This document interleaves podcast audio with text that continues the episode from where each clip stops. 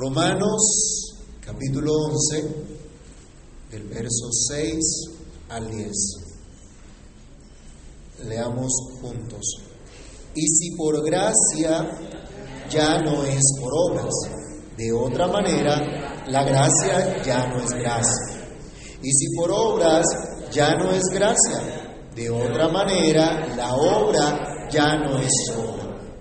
Que pues lo que buscaba Israel no lo ha alcanzado, pero los escogidos sí lo han alcanzado, y los demás fueron endurecidos. Como está escrito, Dios les dio espíritu de estupor, ojos con que no vean y oídos con que no oigan hasta el día de hoy. Y David dice, se ha vuelto su convite en trampa y en red, en tropezadero y en retribución.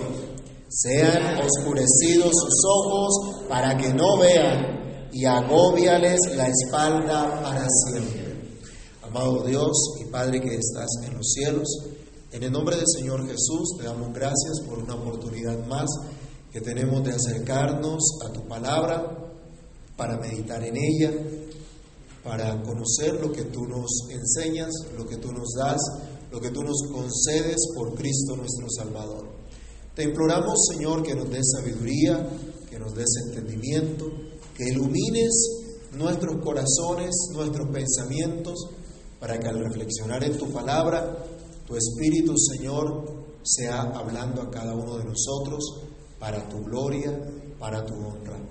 En el nombre de Jesús, te lo imploramos dando muchas gracias. Amén. A tomar asiento, mis hermanos. A pesar de mostrar el apóstol Pablo el triste cuadro, la triste condición de la nación de Israel, deja claro también que no todos fueron rechazados en absoluto, ya que Pablo mismo, varios de los hermanos de la iglesia a la cual él les escribía, los mismos apóstoles e incluso hombres sobresalientes de la nación en la época del Señor Jesús creyeron al Evangelio y esa evidencia mostraba que estos eran escogidos por Dios para salvación y ellos también eran israelitas.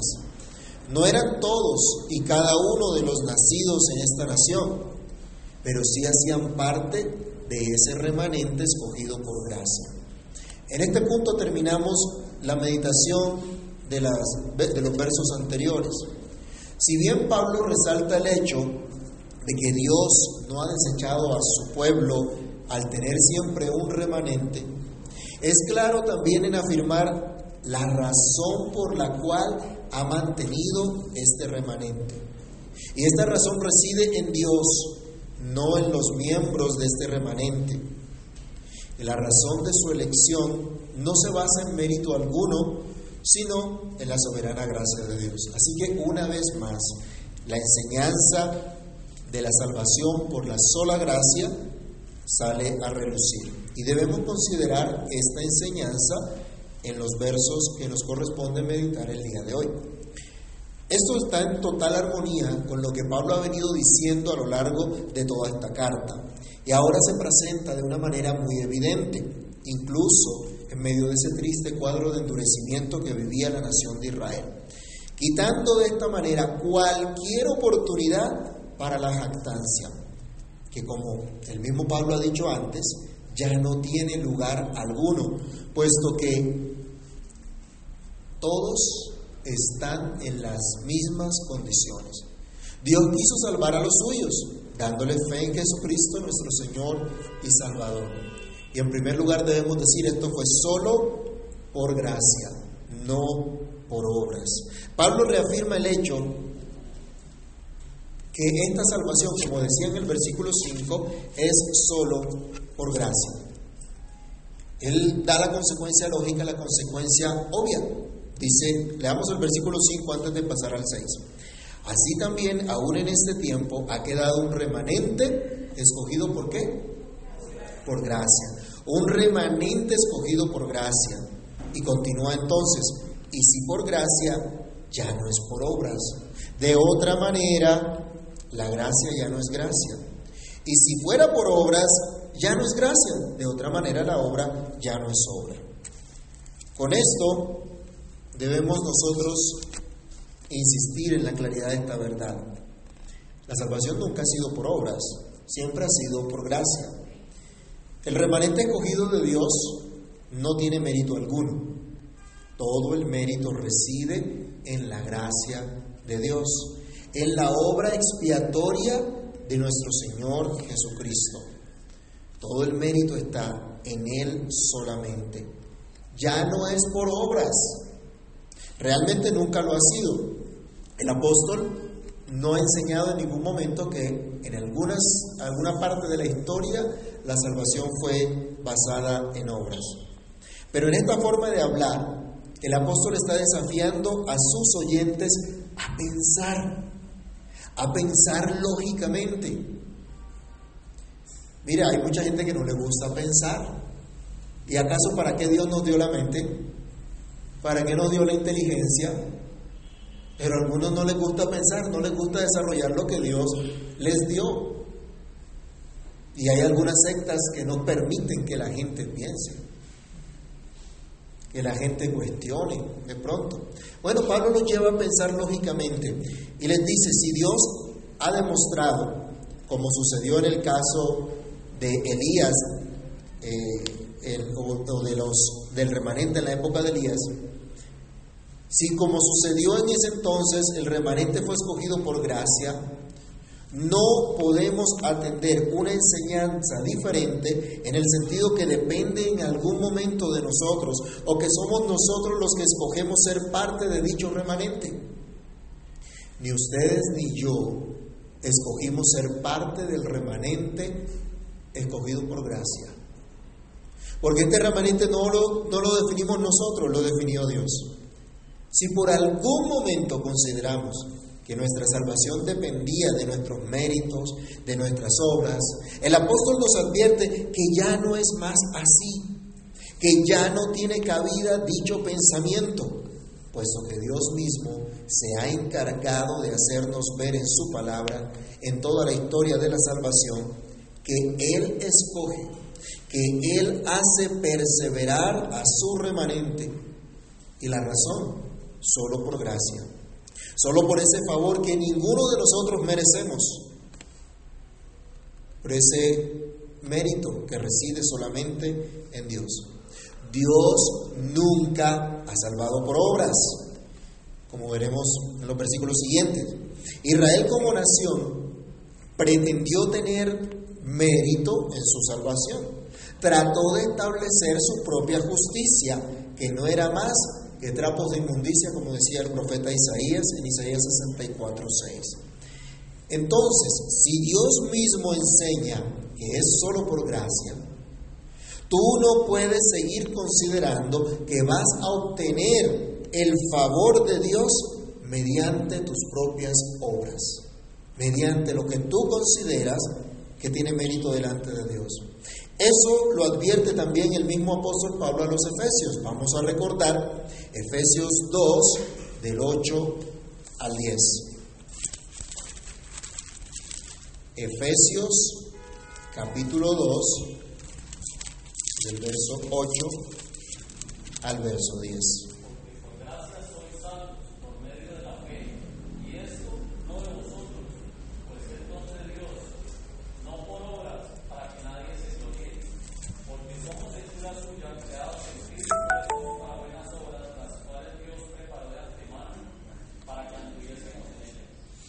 Son estas buenas obras? Son de Dios mismo. Y este don de la gracia, este don de la fe, ¿de dónde viene? Viene de Dios.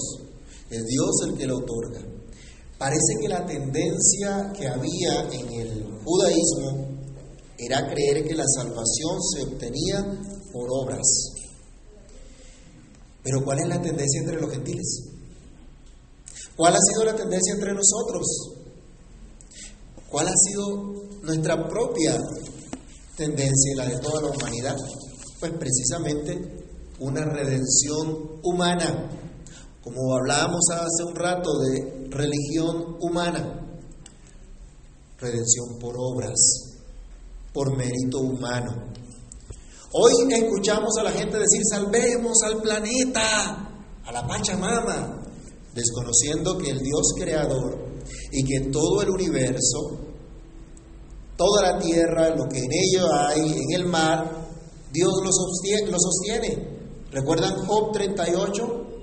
En Job 38 del 4 al 11, Dios le hace ver a Job, ¿dónde estabas tú cuando yo fundé la tierra? ¿Dónde estabas tú cuando yo le dije al mar, hasta aquí será tu límite y no lo traspasarás? Pero hoy se nos dice, estamos destruyendo el planeta y van a venir tsunamis y nos va a inundar todo por el calentamiento global.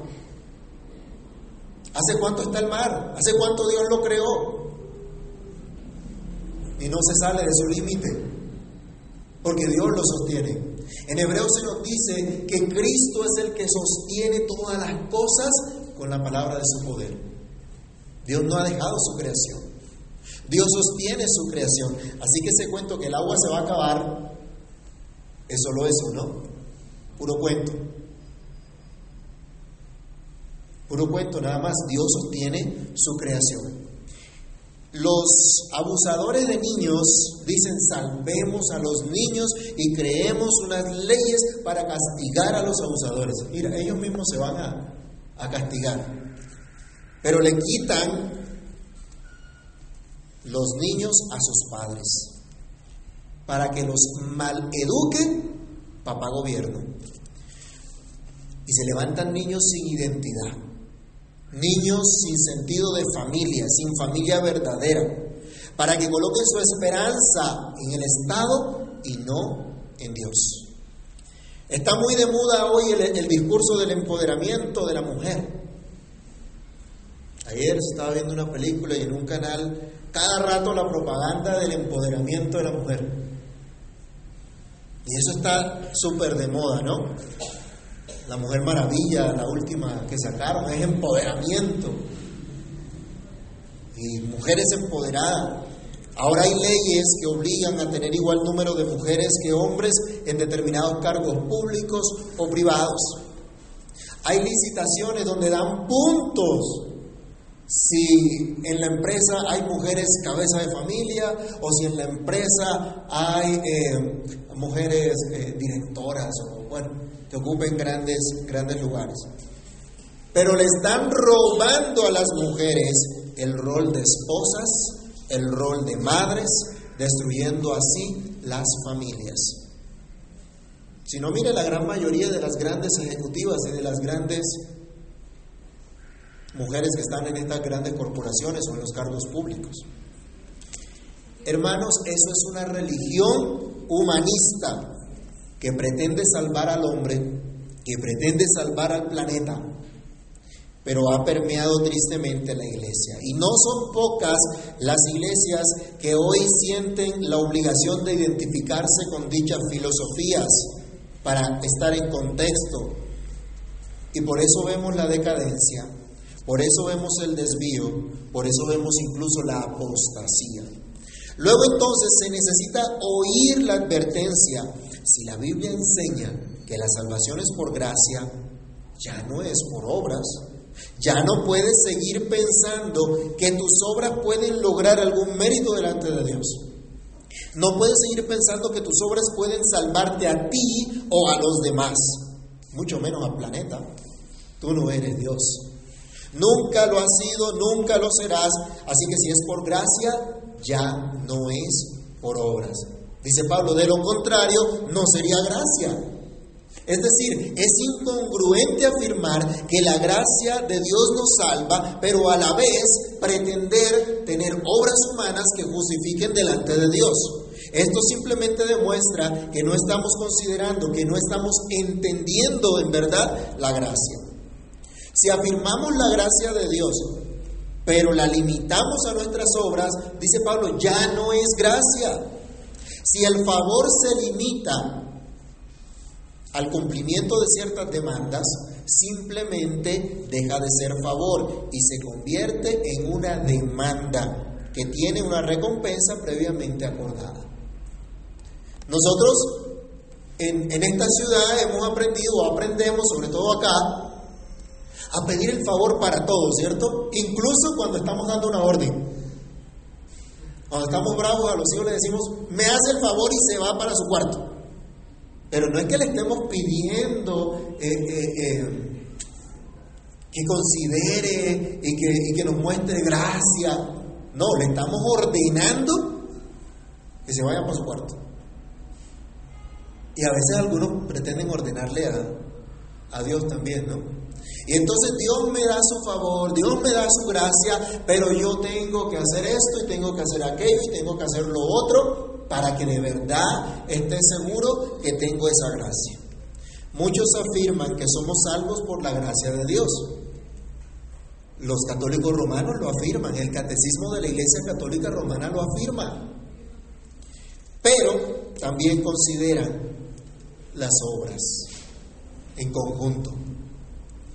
Mucha gente considera que nuestra responsabilidad de ocuparnos en nuestra salvación con temor y temblor, lo que dice Pablo allá en Filipenses 2.12, consideran que esto quiere decir que la salvación depende de nosotros, que, que depende de nosotros mantener la salvación. Cuando la Biblia nos dice que esa salvación de Dios de principio a fin es obra de quién? Es obra de Dios. Obra exclusivamente de Dios. ¿Por qué tenemos que insistir en esto si ya lo sabemos? Nuestra tendencia es a autojustificarnos. Nuestra tendencia es constantemente a esa religión humana, a ese, esa justificación por obras. Los que piensan de esta manera olvidan el contexto inmediato de Filipenses, en donde el apóstol ha presentado la obra de la gracia de Dios en Cristo. El capítulo 2 de Filipenses arranca mostrándonos lo que Cristo hizo, siendo igual a Dios, ¿qué pasó? No estimó el ser igual a Dios como cosa que aferrarse, sino que se despojó a sí mismo. Y tomó forma de siervo y se humilló, y se humilló hasta la muerte para salvarnos. Ahora, teniendo en cuenta lo que Dios hizo, el apóstol Pablo entonces llama la atención, dice, ocúpense en su salvación con temor y temblor, porque Dios es quien coloca tanto el querer como el hacer por su buena voluntad. Así que esta apelación a nuestra responsabilidad para nada quiere decir que la salvación depende de nosotros o que mantener la salvación depende de nosotros. Al contrario, lo que simplemente nos está mostrando aquí es que al ver al Cristo lleno de gloria, lleno de esplendor, que se humilló para salvarnos, entendamos, esta es una obra completa, perfecta, que no le hace falta absolutamente nada, y si en verdad hemos comprendido esta obra, nuestra responsabilidad es vivir de acuerdo a esa gracia que ya hemos recibido. No para completarla, porque ya Cristo lo hizo completo. Algunos creen que la obra de Cristo todavía necesita algo de nuestra parte, así sea un mínimo porcentaje. Algunos decían de pronto 50-50, como el dicho popular que dice, ayúdate Ah, pero se lo saben. Ayúdate que yo te ayudaré. ¿Dónde dice la Biblia eso? En ningún lado. Eso no aparece por ningún lado en las escrituras. Y entonces la gente considera que la gracia de Dios necesita algo más. Esto implica la necesidad de las obras para la salvación. Dice Pablo, entonces ya no es gracia, sino obras. No hay 50-50, no hay 90 o 10, o 99,99 frente a 0,01. No hay una mínima parte de nuestros méritos en la salvación. Vayamos al Salmo 3, versículo 8 y recordemos lo que nos dice. Jonás también lo dijo estando en la profundidad del mar. Salmo 3, verso 8, ¿qué dice?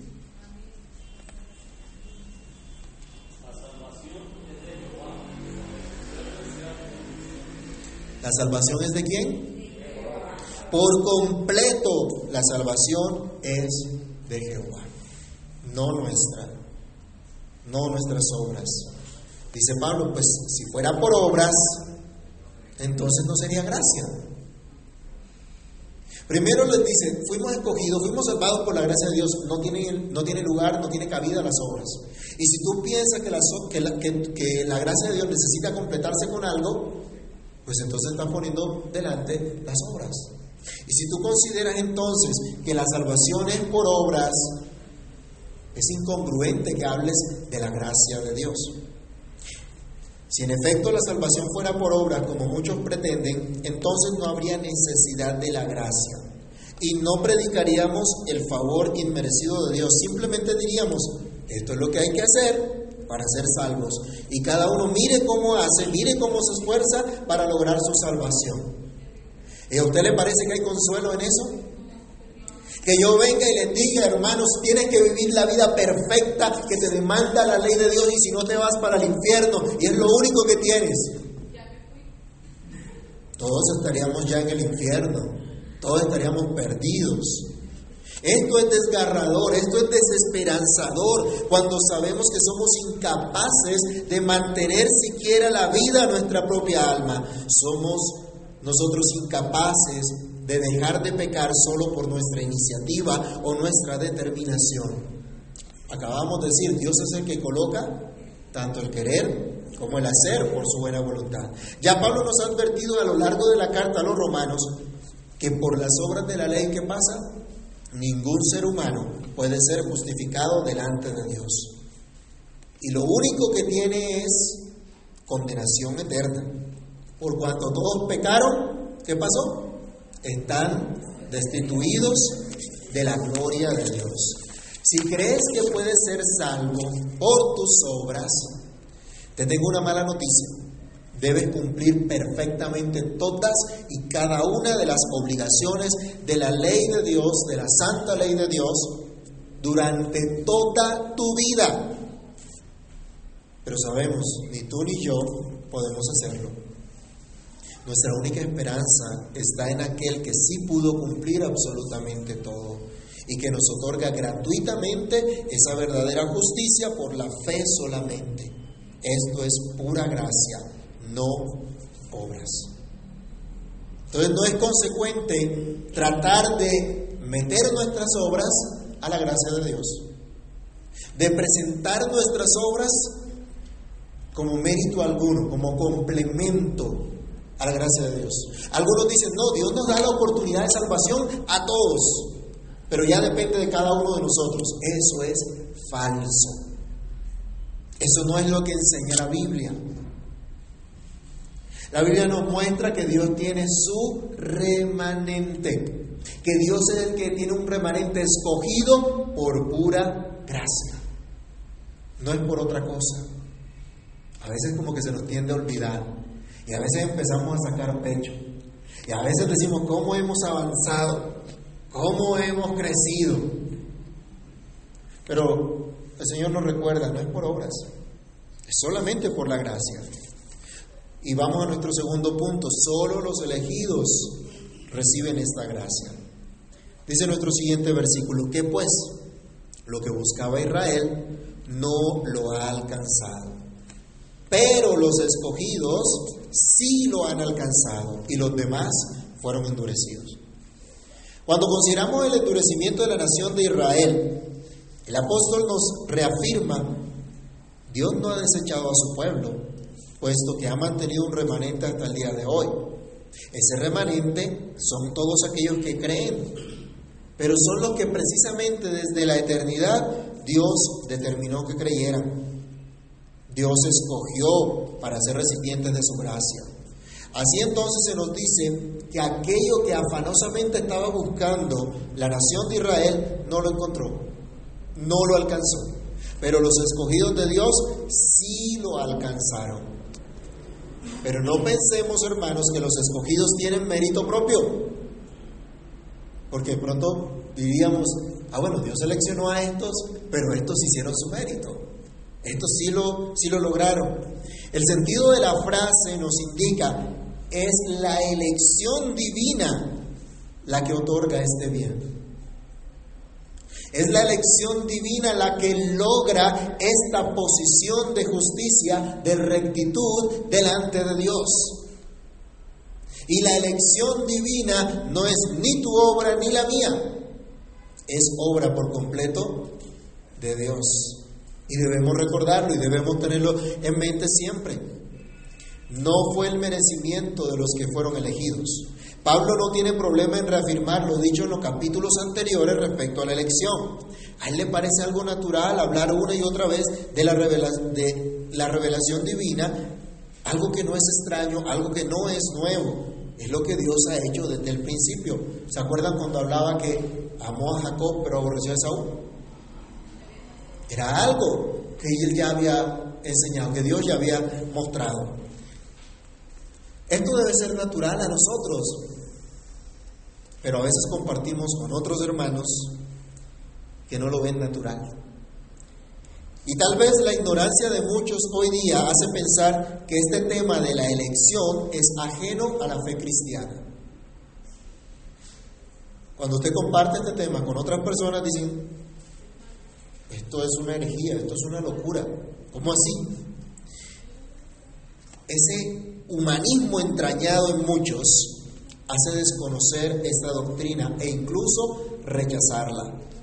Pero como el apóstol solo podemos proclamar lo que Dios ha revelado, lo que Dios ha mostrado, lo que Dios ha manifestado.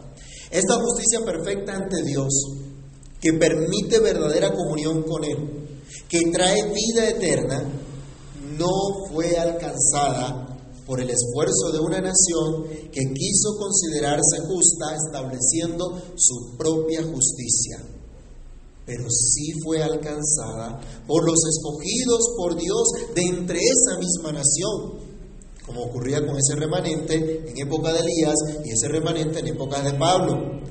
Es lo que principalmente señala nuestro texto. Pero no solamente, nosotros sabemos, no solamente entre los judíos, Dios escogió un remanente y dio a este remanente el alcanzar esta justicia, sino de entre todas las naciones de la tierra, Dios escogió a los suyos. Pablo nos recuerda entonces lo que ya había dicho en Romanos 9, 16 y Romanos 9 del 30 al 31. Veámoslos un momento. Romanos 9, 16. Así que no depende del que quiere ni del que corre, sino de Dios que tiene misericordia. Esto nos humilla y esto nos debe llevar a adorar a Dios. No depende del que quiere ni del que corre, nuestro esfuerzo, es la obra de Dios. Pero luego, en el versículo 30 y 31, Dice, ¿qué pues diremos? Que los gentiles que no iban tras la justicia han alcanzado la justicia, es decir, la justicia que es por fe. Mas Israel, que iba tras una ley de justicia, no la alcanzó. Dios ha tenido misericordia de los suyos. Dios ha tenido misericordia de esos vasos que preparó de antemano para gloria. Pero dice Pablo, los demás fueron endurecidos. Y ese es nuestro tercer punto. Los demás fueron endurecidos. Dios los endureció y esto nos parece terrible. Dios los endureció ¿cómo? Dejándolos en su maldad, dejándolos en su estado de incredulidad. E incluso aquellos que externamente reclamaban estar en esa relación de pacto con Dios, y de conocer incluso las promesas del Señor. Leamos otra vez Romanos 10, del verso 7 al verso 10. Que pues lo que buscaba Israel no lo ha alcanzado, pero los escogidos sí lo han alcanzado, y los demás fueron endurecidos. Como está escrito, Dios les dio espíritu de estupor, ojos con que no vean y oídos con que no oigan hasta el día de hoy. Y David dice, se ha vuelto su convite en trampa y en red, en tropezadero y en retribución. Se han oscurecido sus ojos para que no vean y agóbiales la espalda para siempre. Los demás fueron endurecidos con apatía o con un sueño profundo. Pablo está recordando aquí la enseñanza de Moisés cuando estaba a punto de despedirse del pueblo y que el pueblo estaba a punto de entrar a la tierra prometida y le señala cómo habían sido rebeldes durante esos 40 años en el desierto. Vayamos a Deuteronomio 29, del 1 al 4. Y recalca Moisés la falta de entendimiento de este pueblo y lo coloca en términos de un sueño profundo y de una actitud apática frente a la revelación del Señor. ¿Qué dice Deuteronomio 29, del 1 al 4? Estas son las palabras del pacto que Jehová mandó a Moisés, que celebrase con los hijos de Israel en la tierra de Moab, además del pacto que contrató con ellos en Horeb. Moisés, pues, llamó a todo Israel y les dijo, vosotros habéis visto todo lo que Jehová ha hecho delante de vuestros ojos en la tierra de Egipto a Faraón todos sus siervos y a toda su tierra. Las grandes pruebas que vieron vuestros ojos, las señales y las grandes maravillas.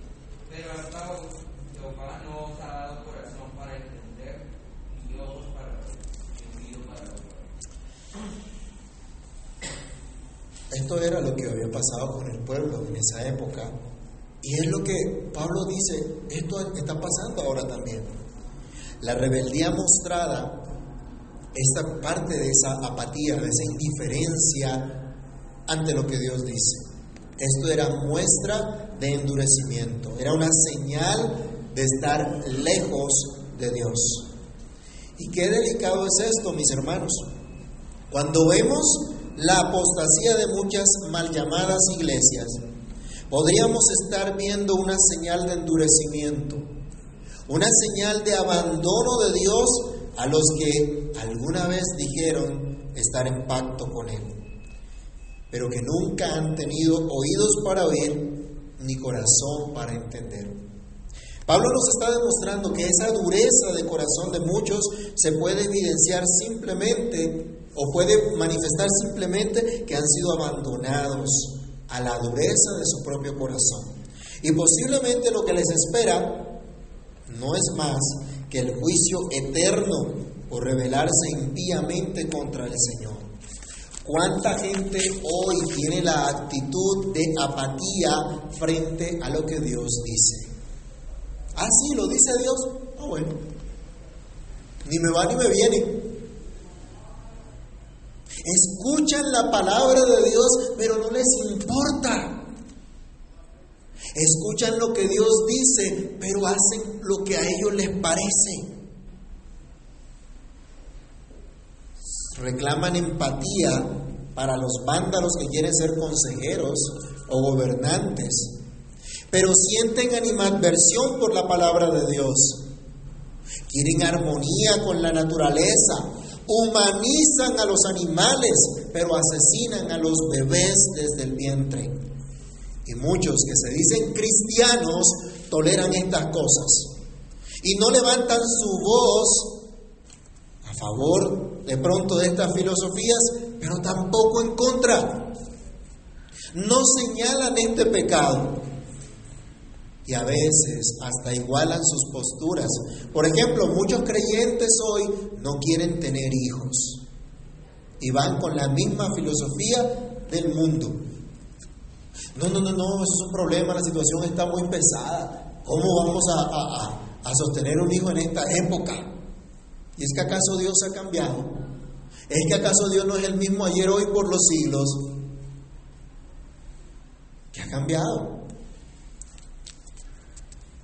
Muchos van en contra del mandamiento expreso de Dios y la dependencia del Señor en este sentido, sabiendo que Él es el que da hijos hay apatía, hay insensibilidad, hay pesadez para escuchar y por lo tanto para obedecer el mandamiento del Señor. Todo esto apunta al endurecimiento de los corazones, dejando solo una expectativa de juicio eterno. El apóstol Pablo cita también un salmo imprecatorio, el Salmo 69, que es considerado también un salmo mesiánico. Las imprecaciones de este salmo se basan en la ofensa realizada contra Dios, ya que lo que habían hecho contra este rey Lo habían hecho contra la comunión que tenía con el Señor, contra el hecho de estar haciendo la voluntad de Dios. Y varios hechos mencionados por David en este salmo se cumplieron literalmente en Cristo. Vayamos al Salmo 69 y veamos, por ejemplo, los versículos 7 al 8. Salmo 69, versículos 7 y 8.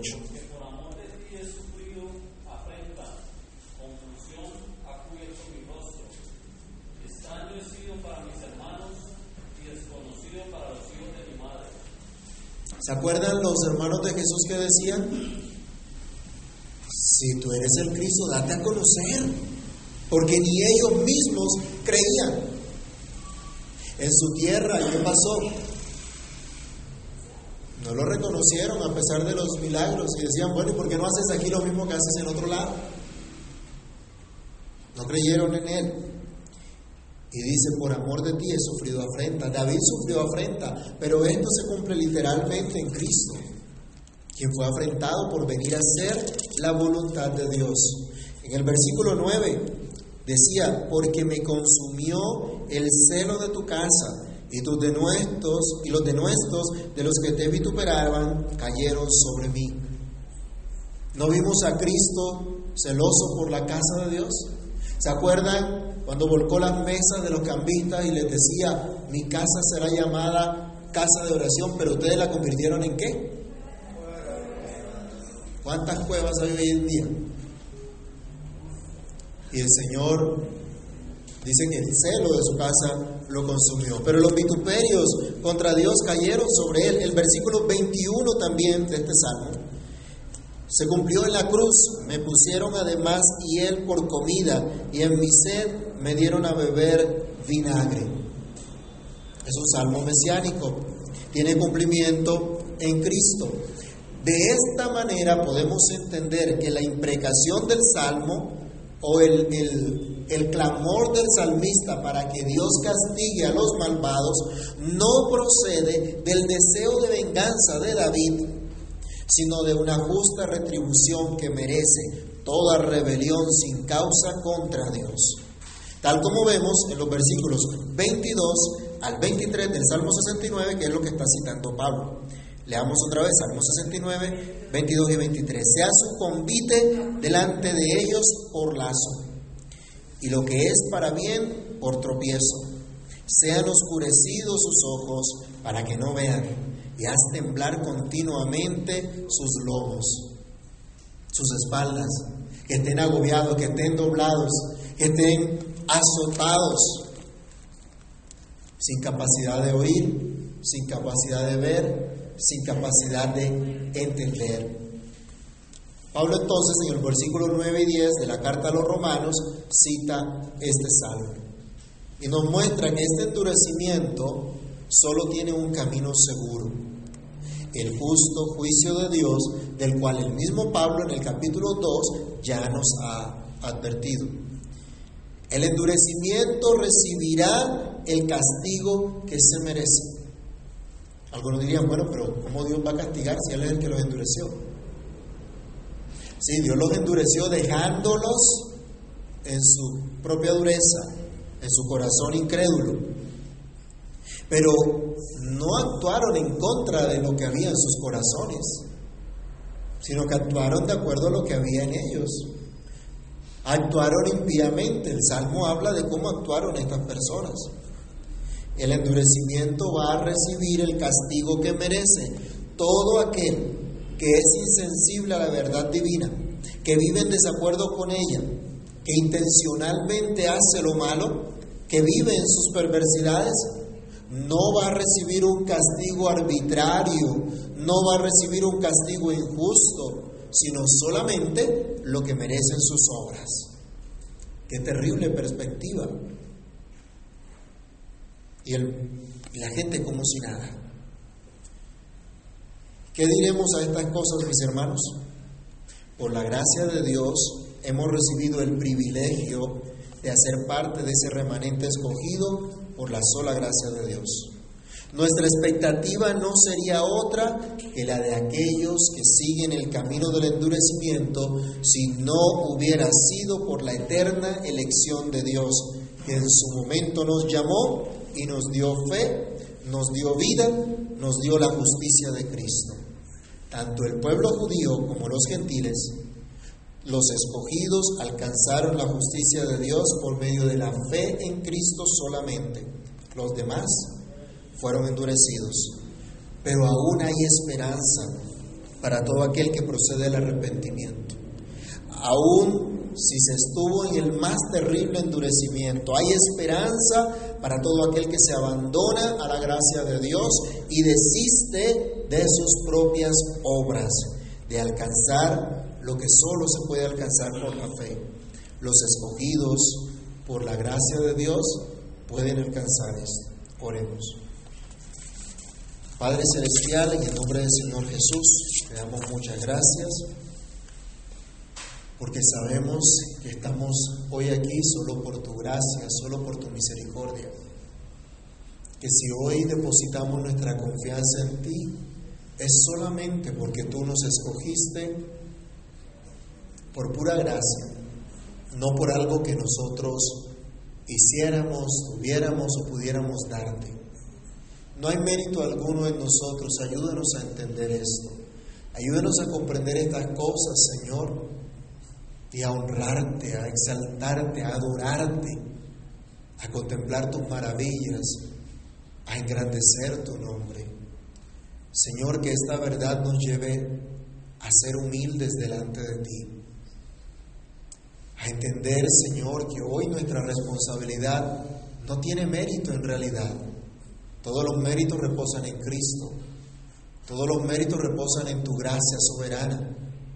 Ayúdanos a comprender esto para que con mayor gozo te sirvamos, para que con mayor gozo atendamos a nuestra responsabilidad de vivir conforme a esa gracia que ya hemos recibido.